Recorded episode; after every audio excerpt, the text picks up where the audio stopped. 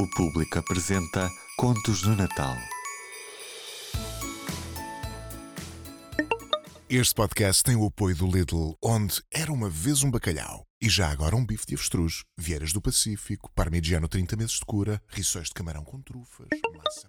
Sim, era a coluna de uma cama e essa cama era a sua e encontrava-se no seu quarto, mas, circunstância ainda mais feliz, o dia seguinte pertencia-lhe para viver e emendar-se. Quer viver no passado, no presente e no futuro! Repetiu Scrooge, saltando da cama. Meditarei para comigo as lições dos três espíritos. Ha! Jacob Marley! Agradeço ao céu e à festa do Natal. Afirmo-o de joelhos, velho Jacob, de joelhos. Estava tão animado com as suas boas intenções que a voz frouxa correspondia mal à exaltação do pensamento. Tinha chorado violentamente na sua luta com o espírito e o rosto estava úmido de lágrimas. Não foram arrancadas! exclamou Scrooge, beijando uma das cortinas da cama. Não foram arrancadas com as argolas! Estão aqui! Eu estou aqui! As imagens das coisas que teriam podido realizar-se podem desaparecer. E desaparecerão! Acredito e sei. No seu entusiasmo, já não sabia o que fazia com as mãos, e ao vestir-se, pôs mais de uma vez a roupa ao contrário. Despiu-a, julgando que a vestia, debateu-se contra as meias, tal como lá conte, contra as duas serpentes, e praticou toda a espécie de extravagâncias.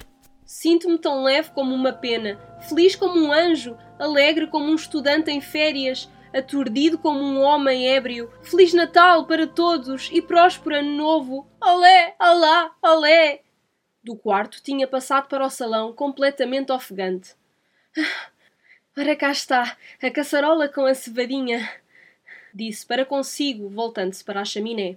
Ora cá está a porta pela qual entrou o espectro de Jacob Marley.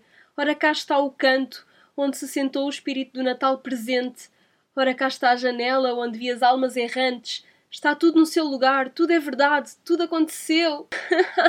o certo é que para um homem que havia perdido o hábito, Scrooge ria admiravelmente. Não sei em que dia do mês estamos, não sei quanto tempo passei com os espíritos, não sei mais nada. Sou uma criança.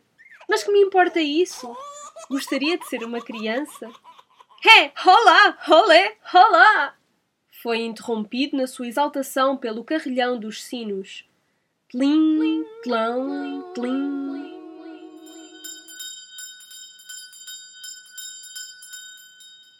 E num concarrilhão lhe agradara tanto. Correu para a janela, abriu-a e olhou. Não havia nevoeiro, o dia estava claro, frio, mas puro, um dia que convidava à dança. O sol brilhava no céu. Belo tempo! Que sinos alegres! Oh, que dia esplêndido! Um rapazinho endomingado passou por baixo da janela.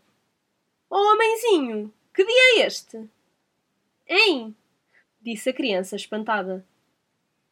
Que dia é hoje, meu rapaz? Hoje? Ora, é dia de Natal! Dia de Natal? Disse para consigo Scrooge. Vamos, não perdi. Os espíritos fizeram tudo numa noite. Podem fazer tudo o que quiserem. Certamente que podem. Olá, rapazinho! Olá! respondeu a criança. Sabes onde fica a loja do vendedor de criação à esquina da segunda rua à direita? Julgo que sim. Rapaz inteligente, menino notável. Sabes se ele vendeu o belo peru que lá estava ontem? Havia dois. Refiro-me ao maior. Aquele que é tão grande como eu? Que criança encantadora! É um prazer falar-lhe. Sim, esse que dizes. O peru continua lá, respondeu o Traquinas. A sério? exclamou Scrooge. Ora bem, vai comprá-lo. O senhor está a brincar.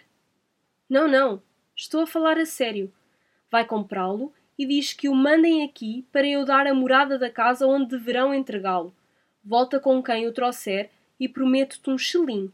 Volta com ele antes de cinco minutos e terás uma meia coroa. O rapazinho partiu como uma bala.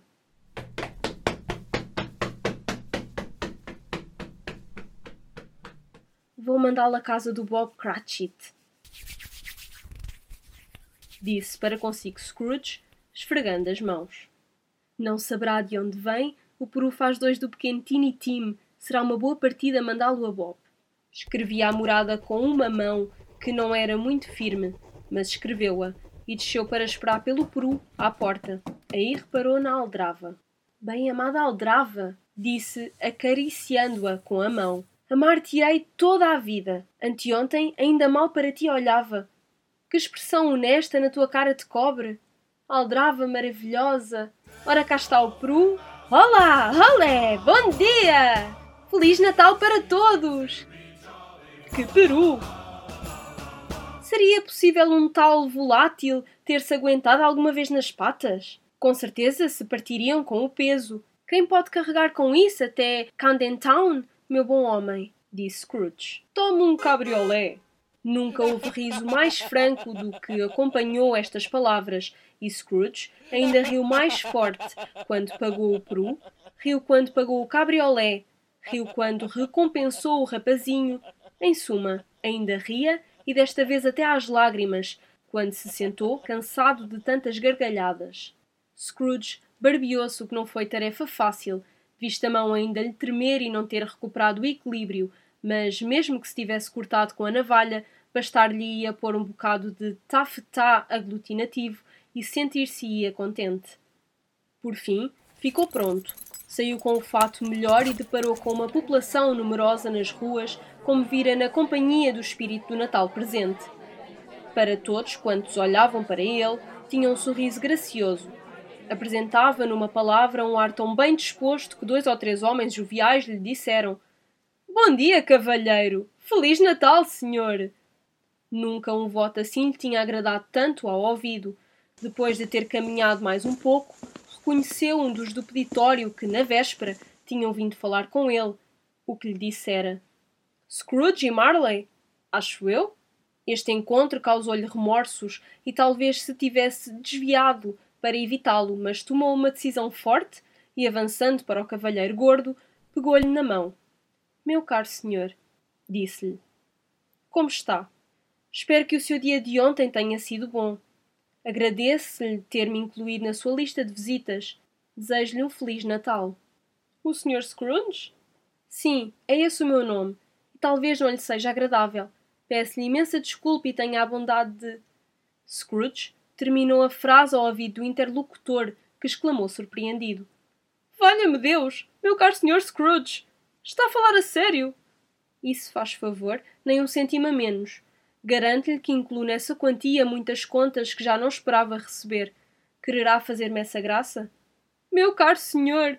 disse o cavalheiro, apertando-lhe cordialmente a mão. Não sei que responder a tanta munificência. Nem mais uma palavra, peço-lhe, replicou Scrooge. Volta a visitar-me. Aceita? Sim, de certo, disse o cavalheiro. Sim, irei. E bem se via pelo seu tom que iria. Agradeço-lhe, respondeu-lhe Scrooge. Fico-lhe muito agradecido. Mil vezes obrigado. Adeus, meu caro senhor. Entrou na igreja,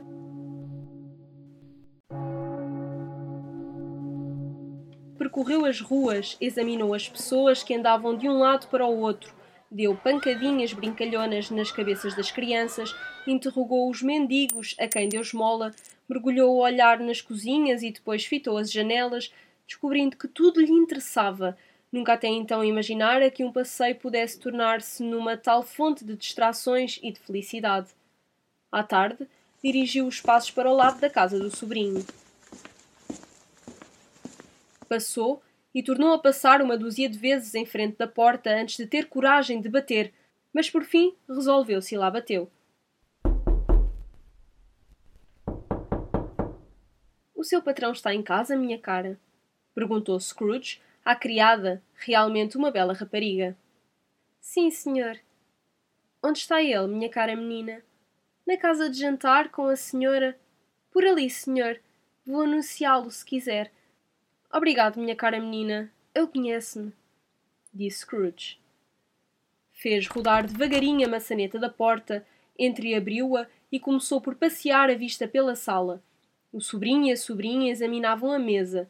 onde se mostrava preparada para uma recepção. Os recém-casados gostam de apresentar tudo bem. Fred, disse Scrooge. Ao ouvir este apelo, ah! Como a sobrinha se voltou e estremeceu ao reconhecer o tio Scrooge. Mas Deus me perdoe! exclamou Fred. Que se passa? Sou eu, o vosso tio Scrooge. Vem cá jantar. Dá-me licença, Fred. Fred precipitou-se para ele e pegou-lhe vivamente na mão. Scrooge estava bem à vontade ao fim de cinco minutos. A recepção foi cordial, a mais não poder ser. A sobrinha imitou o sobrinho. Topper foi encantador para Scrooge. A cunhada do sobrinho mesmo. Em suma, todos os convivas.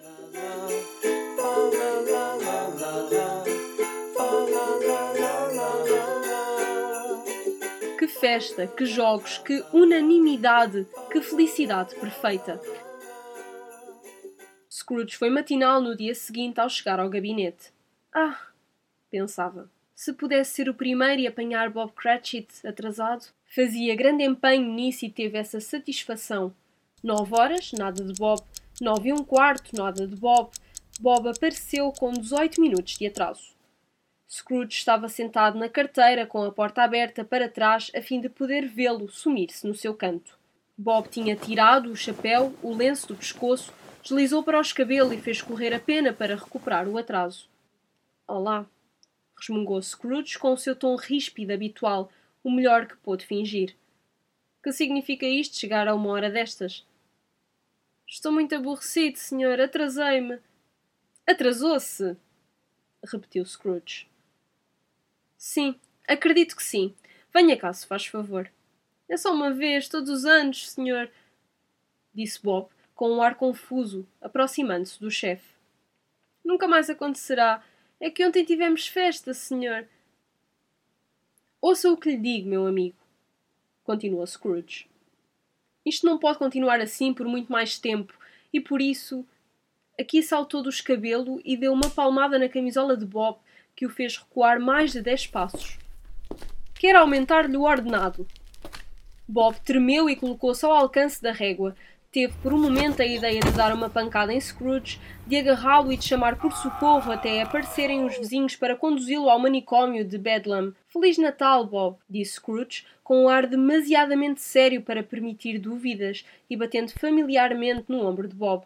Um Natal mais feliz do que há muito tempo lhe dou. Bob, meu rapaz, aumentarei o seu ordenado. Procurarei ser útil à sua laboriosa família e discutiremos a sua vida esta tarde diante de uma poncheira fumegante. Bob, acenda as duas lareiras e queime-me outra cesta de carvão antes de fazer um segundo Hi Bob Cratchit. Scrooge cumpriu a palavra e fez mais, muito mais. Foi um segundo pai para Tiny Tim, que não morreu. Tornou-se um bom amigo, um bom patrão, um bom homem, tão bom como nenhum comerciante de Londres, antes ou depois dele. Algumas pessoas riram-se da sua mudança. Deixou-as rir bem sabendo que nunca neste mundo se fizera coisa alguma boa que não fosse acolhida com sorrisos por certas pessoas. E possuía o bom senso bastante para perceber que nesses casos o riso era uma doença e ainda assim das menos repelentes. O coração sorria-lhe e isso bastava-lhe. Scrooge não voltou a falar com espíritos, mas passou a viver sempre na prática de uma verdadeira caridade cristã, a ponto de poder afirmar-se que era o homem que melhor sabia festejar o Natal e cumprir os deveres que ele impõe. Oxalá se possa contar o mesmo de vós, de mim, de nós todos, para que, como dizia Tiny Tim, Deus nos abençoe a todos quantos existimos.